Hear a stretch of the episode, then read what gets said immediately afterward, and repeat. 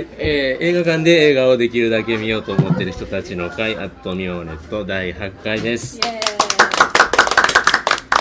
はい、えー本日は、えー、と新作は岸辺の旅旧作は、えー日本の夜と霧を扱っていきます、えー場所は同じく神戸住吉にあります。チーズワインバーミモネットからお送りします。よろしくお願いいたします、えーではそれぞれ、えー今日の参加者、えー計今6人来てますけども自己紹介と交えですね。てあのゆっくりめでちょっとお話ししていこうかなと思います。えっ、とミモレと映画部部長のおじいです。はい、えーとですね、あの最近見た映画はですね、あの進撃の巨人後編を見ましたが、えーまあ何も語りません。前編は見たんですか？前編も見ました。あの前編は僕は褒めたんですが、まあ、後編は何も言いません。えっと、まあ、もう一つもう一本見まして口直しに見ましてあのアントマンアントマン見てきました。マーベル好きなので見てきたんですけどあれはねめっちゃ笑いましたね。えー、吹き替えじゃなくもうて何？あの字幕字幕で 2D で見たんですけど十分面白かったんですけどあのあれがね、まあ、要は大きなって小さいのやったりする話なんですけどあの大きなるとあじゃあ小さな小さなると周りのものが大きいので音がゴワってなるんですね。でそれを実寸から見て見るカットに切り替えると乾いた音になったりとかするのが映画館の音で聞くと際立ってめちゃくちゃ笑いにつながるというのがあったのでぜひ見ていただきたいんですけど多分これが配信される頃にはひょっとしたらまだもうやってないかもしれないので代わりにヘッドホンなんかで聞いていただけると楽しいんじゃないかなと思いますのでぜひあのヘッドホンであのして見ていただきたいと思います。今日はよろしくお願いします。はい。えー、と孫です、えー、と前回ちょっと、えー参加できずに東京にちょっと行っとったんでで、えー、と最近見た映画なんか結構ねいろいろ DVD とかあとあの j コムのあの衛星放送とかなんでいろんな見てるんですけどなんかこれっていう映画がなくて途中でもやめてもうたりとか。で一本ねあのちょっと韓国の友人から送ってきてもらった DVD なんですけど前に何年か前にソウルで見てすごく良かったんですけどそれまた見直して「弁護人」っていう映画なんです。で日本で公開されてないんですけどあのあの弁護人3回4回ぐらい見てるんですけどね。あの前誰が前な出てるんですか？えーっと主演はねソン・ガンホ絶対知ってると思う。よくよく出てる。であそんなもんソン・ガンホあのあれねゲムルとかねまあまあでノムヨン大統領の若い頃の話なんですけど、へええ。電気映画なんですか電気映画っていうのも、まあ、ある事件で、まあ、ノムヨンさんが弁護士時代。の話でそこからそのその人権派弁護士にやってで韓国の民主化の闘争をずっと描いた、そのじ一時期を描いた公衆事件のちょっと後の話なんですけどね。ですごく韓国ではすごくヒットしたんやけどなかなか日本で公開してもあれはちょっとその政治的な背景がわからないとなかなか分かりにくい映画としてはすごくいい映画だったんでまあ日本で公開いつかしてくれたらなと思うんですけどそれちょっと見たのが印象だったですかね。ねであとは課題映画であと何本か見てんねんけど途中で寝たとかそんなもん でそんなもんです。はいよろしくお願いします。はい、パンダです。お願いします。お願いします。お願いします最近見た映画が1ヶ月ぐらい前見た映画なんですけど、私の中では大ヒットっていうか、来たって思ったのが、あの日のように抱きしめて。でその後ですね、みんなに勧めどんなやましたっけ？誰も出てるやつナチスドイツのテーマの話で。東ドイツから来た女の監督女優さんが出てるやつへえ途中見てたでまあ要は妻の方が捕まってその妻が捕まったのは実は夫がチクったんじゃないかっていう疑惑があってで修女ねで戦争が終わって妻が出てくるんですけど顔がこうなんていうの収容所のせいでこう顔がぐちゃぐちゃやけどみたいになってしまったのでうん、でそれをまあ整形してなるべく元通りにっていう感じで整形するんですよ。でそれでまたその戻っってきて夫に会うんですけど夫は妻に気づかないのになんか妻に似てるから妻のふりをしてくるとかっていうちょっとサスペンスっていうかそのミステリーで考えたら普通気づくやろっていうのがあるので これ賛否両論なのでそこですごく引っかかるとおかしいってなるんですけどなんかスレスレで私はすごくそこが。いやこれ絶対気づいてるけど本当は気づきたくないって夫が思ってるから気づけないんちゃうかなとか私はいいようにすごい解釈してで最後気づくっていうのがその歌声。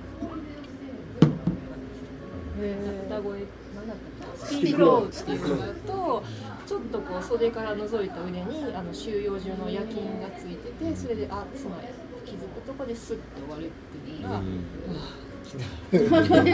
あ僕も見ましたけど。はい、その後すぐタワレコでスピークローを買って帰って今そんな感じでした。はい、よろしくお願いします。えと8です、えー前回から2回目の参加で、えーこういった映画の話するのが聞くのが、まあ、すごく好きなのでまた今日もやらせていただきました。で最近見た映画では、まあ、私もあんまり最近見てないんですけど「えーバクマン。お。お」これがもうめちゃくちゃ面白かったです。ね漫画は読んではるんでいやすか？漫画は全然知らないですあババクマンバクマンっていうあのジャンプで連載している漫画家を目指す少年コンビの話ですよね。えっ、と誰？佐藤佐藤健とそして神木隆之介のあ二人で。予告編でもうお敵のね。監督あさんで、うん、あそうか。あの監督なんで。この感覚がすごくよく。で、まあ、主演の二人ももちろんいいんですけどこう脇に位置する俳優さんたちがもう染谷あーそうなんでしょう。がありそれから山田孝高尾。高いあじゃあ山田高えー、なんだっけ？山田高い高之って高尾？高い高い高尾違いしたよ高いとかそれからあと誰だ？えー、っとあのちゃんとこに出てた皆川ササルトっていうのかな？あのちゃんです。高校の先生をやって。た人はいはいなんかもうそういう脇に位置する俳優さんたちがまた個性派揃いでおおこうすごくねこうまたそれを盛り上げるという、えー結構ねもう青春ドラマの王道としてもなかなか良かったですけど、ここのエピソードもすごく良くてあリリー・フランキーとかねこの辺も良かったんですよ。ねリリー・フランキー。出過ぎ問題。出過ぎ問題。だけど今回はまたそののびとはまた違うね感じで、いい大人役で。邦画見たら。いつも出てるね、いつもリリー・フランキーはリリー・フランキー。課題映画には出てなかったけど。課題課題映画ぐらいですよね出てない。リリー・フランキーの出てない映画っていうのが珍しい 最近見た中で良かった。あよろしくおー願いします。お願いします続いてお願いします。ミモレットのノブですはい。えー、と私もあのちょっと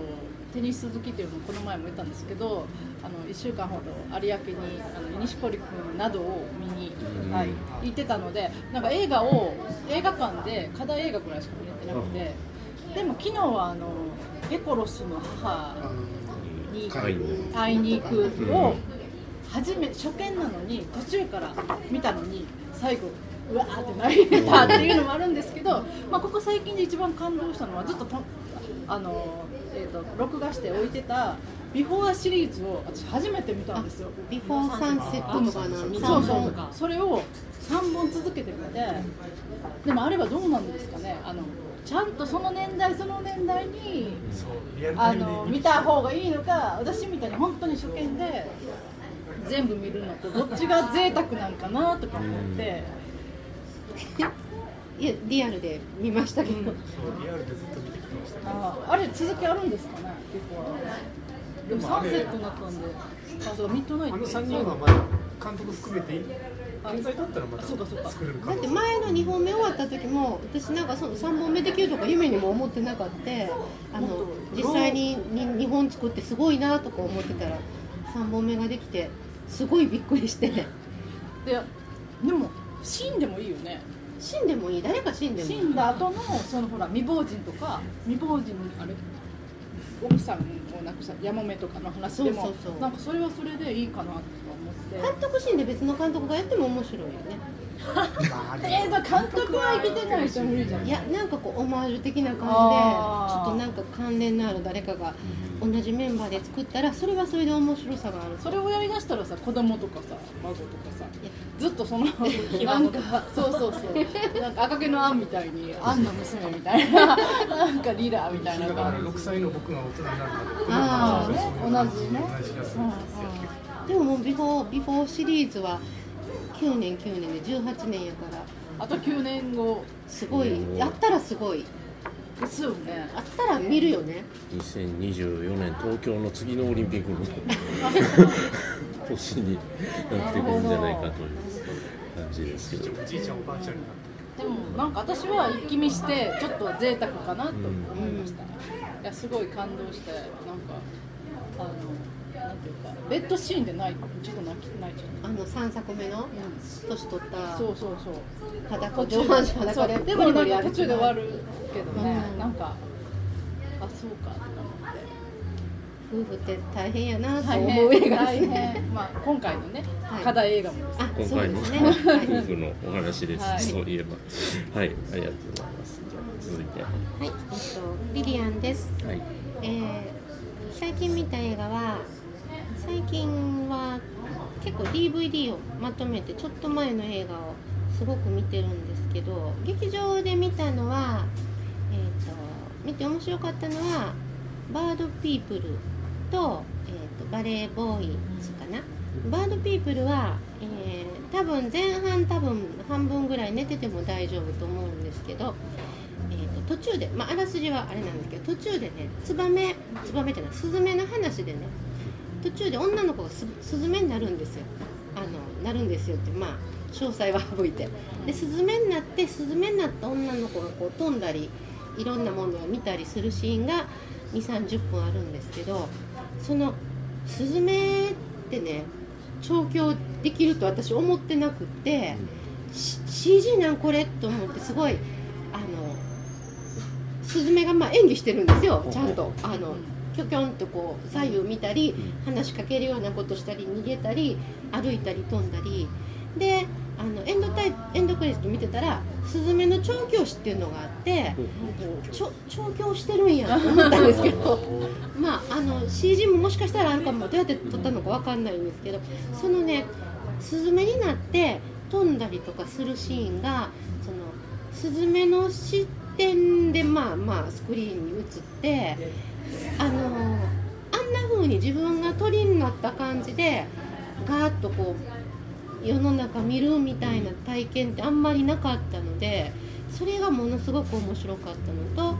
それ以外のシーンでやっぱスズメがねあの日本のスズメとちょっと違う種パリの話なんですけどイエスズメでちょっと一回り大きくてなんとなくこうほわんぼんやりした感じスズメなんですけどそのスズメがあの本人演技してるつもりかどうかわかんないんですけど演技してるスズメが異常に可愛いのであの鳥とか小動物が好きな人はあのそれ以外のね映画としてもものすごくいい映画で私はものすごく感心したんですけどそうじゃなくても単に鳥が好きな人だけの人もその前後寝てていいのでそのスズメの30分見るためだけ見ても面白いと思います。地味な映画でもまだやってるのかどうかもしかしたらもう終わってるかもわかんない。2週間ぐらい前に見たんですけどバードピープルでした。はい、よろしくお願いします。それでリリアンはなんかちょっとこ告知したいことがあるという噂を聞いたんですけど。これあの今日ミモレットに今来て今テーブルの上に宝塚映画祭のパンフレットがあるんですが私あの何年かここのお手伝いをしてるんですけど、えっと恥ずかしながら出来上がったパンフレットを見るのは初めてという あの構成の時とか、うん。あのネット上でねあの会議とかでいろいろ見たりはしてたんですけど紙になったのは今初めて見てほほうと思ってるんですけど、えっと今年も、えーもう今年第16回なんですけど、えっと今年も宝塚映画祭というのをえーやります。11月の21日から27日までで、えー宝塚にただ一つある映画館シネピピア阪急の目婦神社駅降りてすぐのところなんですけどで、えーとそうえっ、とウルヌじゃあ売のか。ウルヌの字みんな読めないウルヌの字 清志工事と中山観音に挟まれてちっちゃくなってる。宝塚線目婦神社駅下車すぐということですね。21日からはい。27日までで、えー、と今年の特集は、えー谷崎潤一郎の没後50周年ということで、いいね。谷崎潤一郎原作の映画何本かとあと宝塚映画あの宝塚には昔古い撮影所があってあの日本屈指の、ね。はい、撮影所だったんですけどそこで作られた50年代60年代とかの映画を何本かやるんですけど、えー、とその他、えー最近の若いスタッフとかが選んだ映画もちょっとだけやります。なこの吉本っていうのは何なんです吉か本っていうのはあのうちのスタッフにこういうものをいつも持ってくる変な人がいてあの一昨年は知ってる人多分いないと思うネギマンのシリーズとか持ってきた人なんですけど、えー、と今年はこれを持ってきて吉本のえー、と吉本興業のあの吉本。そうです。あの吉本で作った短編映画をやるみたいです。こういうのがコアな好きな人は面白いと思います。一応あの映画に関連するトークとかもあるんですけど、えーこれもそのその変わった人がぜひやりたいって持ってきたんですけど、その人以外のメンバーは誰も映画を見ていないっていう乱暴な上映なんですけど 大丈夫なのか。あの皆さんすいません。温かい目で見て確かめてください。え今回おすすめ映画って何なんですか？おすすめは、まあ、谷崎潤一郎のね特集でも例えば「ささみゆき」とかするんですけど「ささみゆき」って何本か日本で映画化されてってえっとそう私が見た分は市川こんばんでも女優さんの豪華さにもうポカーンとしたまま終わってしまった映画なんですけど一番見やすい映画だと思うんですけど今回やるのはそれよりだいぶ古い1950年の映画でなかなかねこれ見る機会がないんじゃないかと思うのであの白黒の映画ですけど。誰が？四姉妹は誰が？有名な人だうわ知らない。多分轟由紀子とか高峰秀子とか出出てます。そう。あのぜひ新しい本を見た人も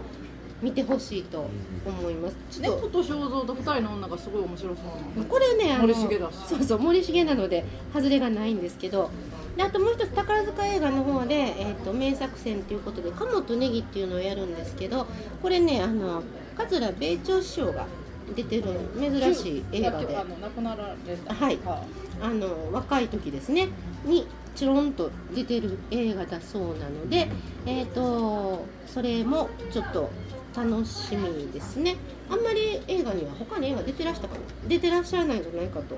思うんですけど出てたらすいません。はい。えー、とその辺のまああの宝塚昔撮影所があった映画の街だったのでそういう古い映画を、えースクリーンで見るのが楽しめるっていうのが宝塚映画祭の一つの売りなのでぜひあのブラブラっと来ていただいたらこれホームページとかあるんですか？宝塚あの宝塚映画祭のサイトは宝塚映画祭で、えっとググったら多分出てくると思いあと部ますし長にあのちょっと送ってもらったら、はい。えーそうですね。あのそれをリンクして、はい。ポッドキャストのブログとか、はい。えー、と Facebook ページでも紹介していきますんで、はい、あとはあのお近く Facebook との方ぜひ Twitter のアカウントもありますので、よかったらフォローしてください。はい。楽しみ。毎年楽しみなのでありがとうございます。今年も行かせていただきます。あよろしくお願いします。えー、とに11月21日から27日。みんなで行きましょう。ピクニック的に。はい、ということでございまして、えー、と今日はこの6人で、えー、と映画について喋っていきます。ははい。あ新作と旧作もう一回課題映画いいただい。えー、と新作は岸辺の旅黒沢清監督、えー、で旧作は大島渚監督の日本の夜と霧でございます。次回配信をお待ちください。